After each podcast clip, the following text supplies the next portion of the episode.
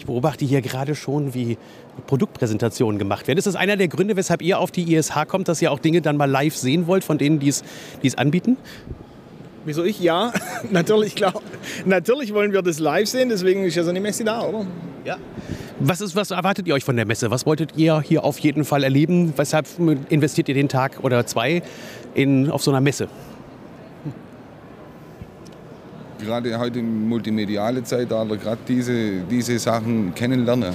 Der Weg ist nicht mehr weit, wo man umdenken muss, wenn es schon geschehen ist. Und da nutzt ihr die Messe dann auch, um euch die, die Hersteller anzuschauen von Softwarelösungen und zu gucken, ob es taugt?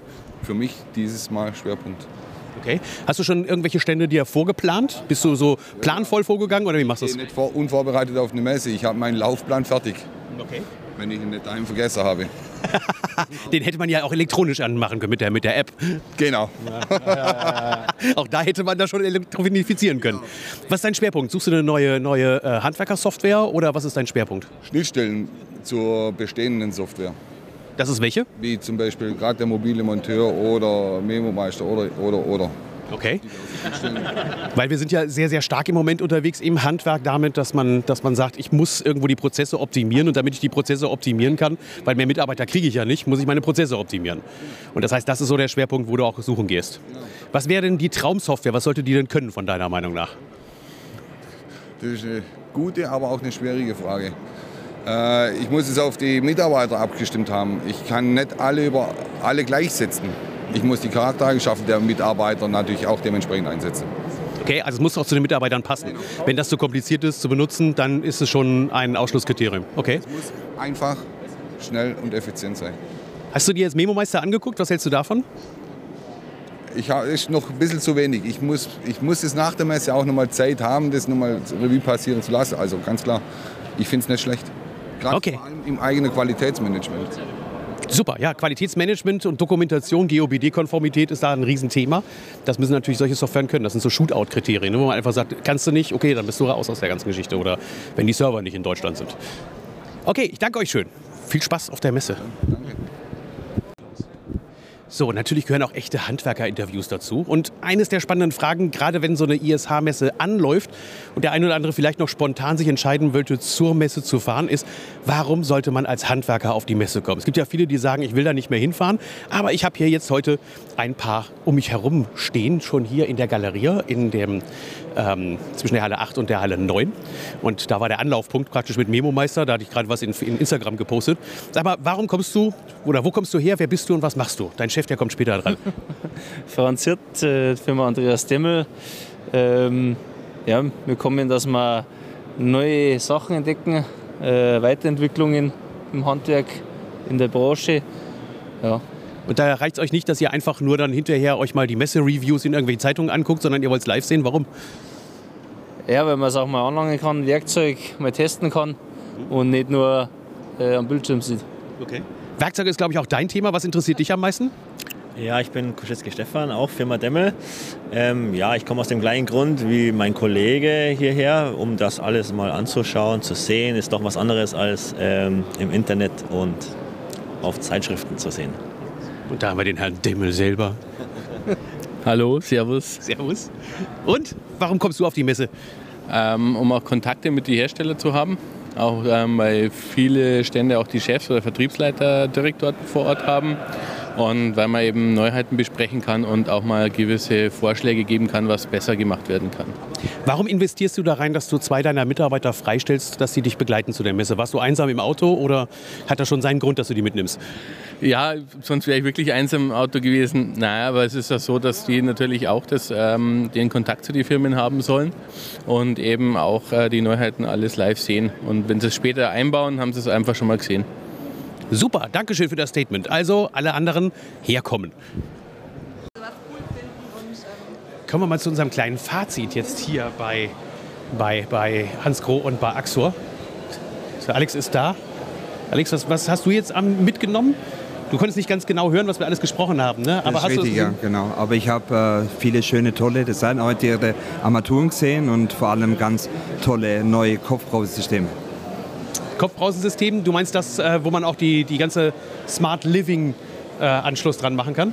Genau, dort, wo man die verschiedenen äh, Do-Szenarien sich selber zusammen programmieren kann. Das ist schon ein Highlight für dich, oder? Weil du bist ja auch so ein bisschen Technik-Nerd. Also da wirst du wahrscheinlich Spaß dran haben, das alles auszuprobieren. Ja, ich denke, da können wir auch bestimmt ein paar Teile gut am Markt platzieren.